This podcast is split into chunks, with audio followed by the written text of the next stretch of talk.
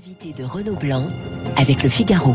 Bonjour Georges Fenech. Bonjour. Ancien député ex-magistrat, vous publiez Le procès aux éditions euh, du Rocher, euh, le procès euh, du 13 novembre 2015. On va, on va en parler.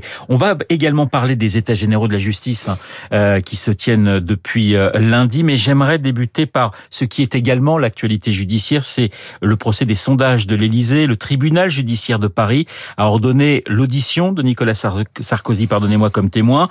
Et en cas de refus, il faut qu'il soit emmené par la force, amené par la force publique pour être entendu le 2 novembre prochain. Qu'est-ce que cette décision vous inspire, Georges Fenech? Moi, je considère que c'est une décision qui pose un vrai problème constitutionnel, puisqu'il porte atteinte à l'immunité du, président de la République à l'occasion de ses fonctions qui survivent d'ailleurs à la fin de son mandat. L'immunité, elle couvre euh, non seulement les faits, mais l'inviolabilité de la personne qui est dépositaire, du, qui est titulaire d'une d'une immunité, si effectivement cette décision est validée, cela veut dire que l'immunité présidentielle, qui est garantie par l'article 67 de la Constitution, l'immunité diplomatique aussi, vous aurez n'importe quel diplomate en France qui pourrait faire l'objet d'une garde à vue, euh, d'une contrainte physique, si vous voulez. L'immunité a un corollaire nécessaire qui est l'inviolabilité de la personne. On aucune mesure de contrainte possible. C'est ma lecture de la Constitution. Je pense que cette décision pose un vrai problème de séparation des pouvoirs et surtout de respect de l'immunité et de l'inviolabilité de la personne.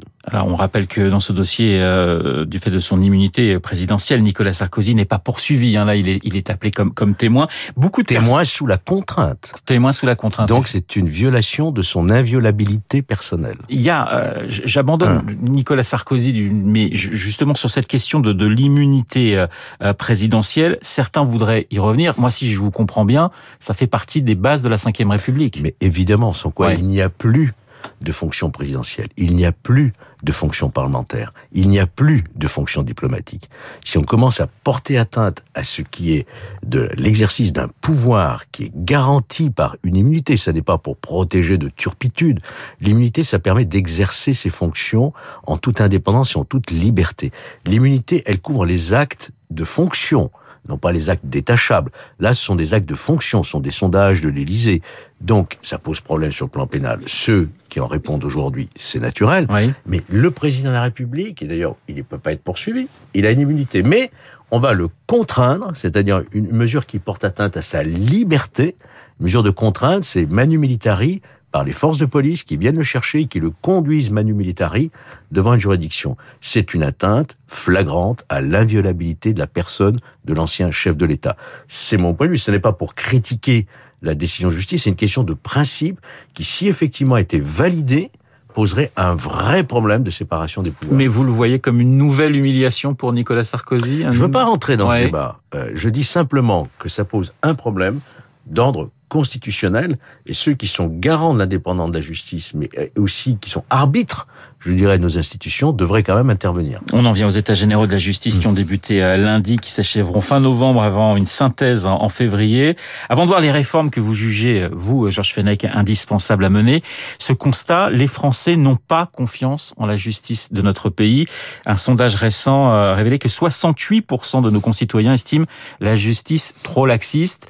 Même score à peu près pour une justice trop lente. Qu'est-ce que cela vous inspire, Georges Ça m'inspire que ça fait plusieurs décennies que c'est la même défiance vis-à-vis d'une nation judiciaire, judiciaire qui manque cruellement de moyens. On est très mal loti si on fait une comparaison avec les, pays européens. L'Allemagne, par exemple, consacre deux fois plus sa justice par tête d'habitant. Euh, c'est une question d'indépendance, effectivement. Quand se décidera-t-on à faire cette réforme statutaire du parquet?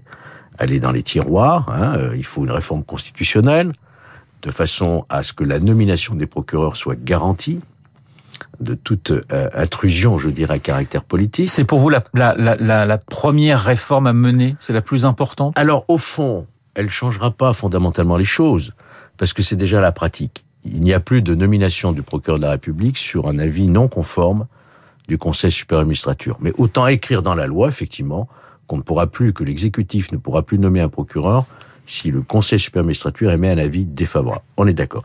Mais là, ce que, je, ce que je note avec intérêt, mais je doute, d'abord le temps est compté maintenant, mais je, je, je doute de la facilité de le faire. C'est vraiment remettre sur la table l'architecture de notre euh, institution judiciaire qui ne correspond plus au temps moderne et qui est très différente de celle des autres pays européens. Quand euh, le président de la République, dans son discours euh, inaugural, dit euh, euh, il faut réfléchir à la séparation parquet-siège, ça c'est le vrai problème. Ouais. Doit-on continuer à avoir un corps unique de procureurs et de juges, de juges et de procureurs Moi j'ai été procureur, ensuite juge, je suis redevenu procureur. Confusion des rôles. L'acte de poursuite n'a rien à voir avec l'acte de jugement. Faudra-t-il aller vers cette séparation, cette coupure du cordon ombilical? Moi, je pense qu'il faut, et c'est finalement le sens de l'histoire. Il y a, il y a cette question, évidemment, euh, quand on voit ce chiffre de 68% des, des, des Français qui estiment que, que, que la justice est, est trop laxiste, est-ce qu'il n'y a pas un problème d'éducation à la base? Parce que les Français ne comprennent rien, ne connaissent rien au droit et à la justice. Est-ce que, est-ce que finalement, il faudrait pas essayer d'éduquer un tout petit peu, je mets des, des guillemets à éduquer, euh, les Français euh, en, en, en classe sur ce que c'est qu'un juge, ce que c'est la justice? Parce que finalement, on a des, on a des, des visions très floues de ce que c'est, de la même au réalité. gouvernement, hein, il y a Oui. des- j'ai connu des ministres de la Justice qui sont arrivés place Vendôme en demandant expliquez-moi pour tout. Une fois pour tout. Vous avez des noms à nous donner, Oui, je peux vous donner la différence parce qu'il me l'avait confirmé euh, entre un procureur et, et un juge. Vous voyez, il y a une méconnaissance effectivement du fonctionnement de l'institution judiciaire qui est assez opaque, très complexe. On a une organisation judiciaire d'une complexité inouïe et il faut évidemment aller vers des simplifications. hein. Mais vous savez, les États généraux, on peut connaître à l'avance qu'il en sortira. Justice trop laxiste, effectivement, mais est-ce que ça veut dire que les juges sont laxistes? Je ne le crois pas. Oui. Je pense que nos lois ne sont pas suffisamment adaptées aux menaces et à la délinquance actuelle. Je pense notamment à la lutte contre les récidivistes. Je pense aussi à la suppression des courtes peines. Peut-être faudrait-il revenir sur les courtes peines. Donc, quand un juge prononce une peine, il l'applique en fonction de la loi. Oui. Or, la loi, à mon avis, est inadaptée aujourd'hui aux nouvelles formes de délinquance. Il y a la question aussi des, des prisons. On prévoit un plan de 15 000 nouvelles places d'ici euh, Oui. 2027. Je crois qu'on en est à peu près à, à 60 000.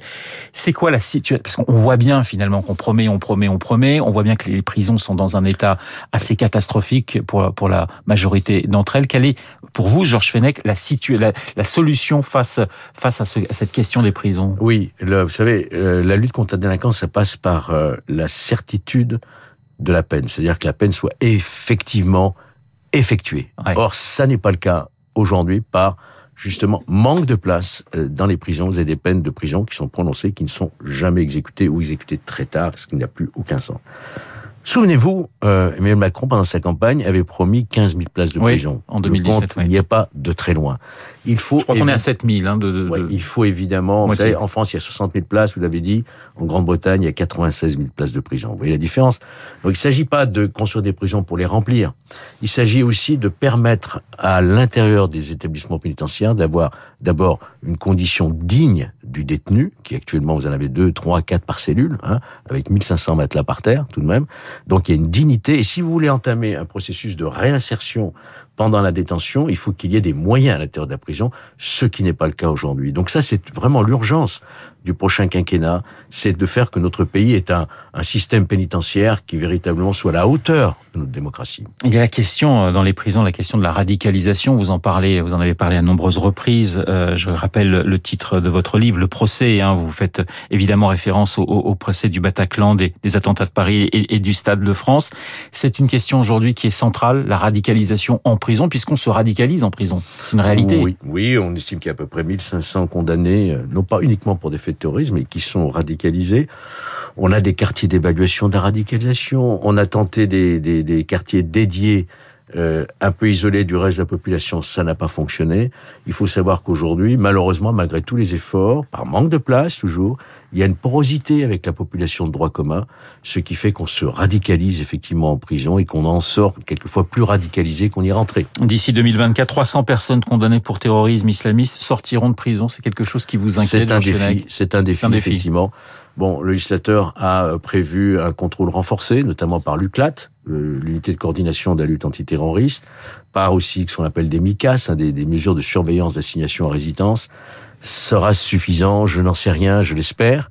Euh, moi, j'étais plutôt pour une rétention de sûreté pour les plus dangereux, ceux qui sont qui ont purgé leur peine, mais qui sont encore dangereux, estimés par un collège pluridisciplinaire, comme on le fait pour les délinquants sexuels. Ça existe aujourd'hui. Bon, le gouvernement n'a pas voulu aller jusque-là. C'est vrai que ça pose des problèmes en termes de liberté, mais tout de même, il y a aussi un impératif majeur qui est celui de la sécurité des Français. J'aimerais qu'on parle, euh, il nous reste une minute, mais de ce procès du 13 novembre. Les témoignages se multiplient à l'heure actuelle avec notamment euh, les rescapés du Bataclan.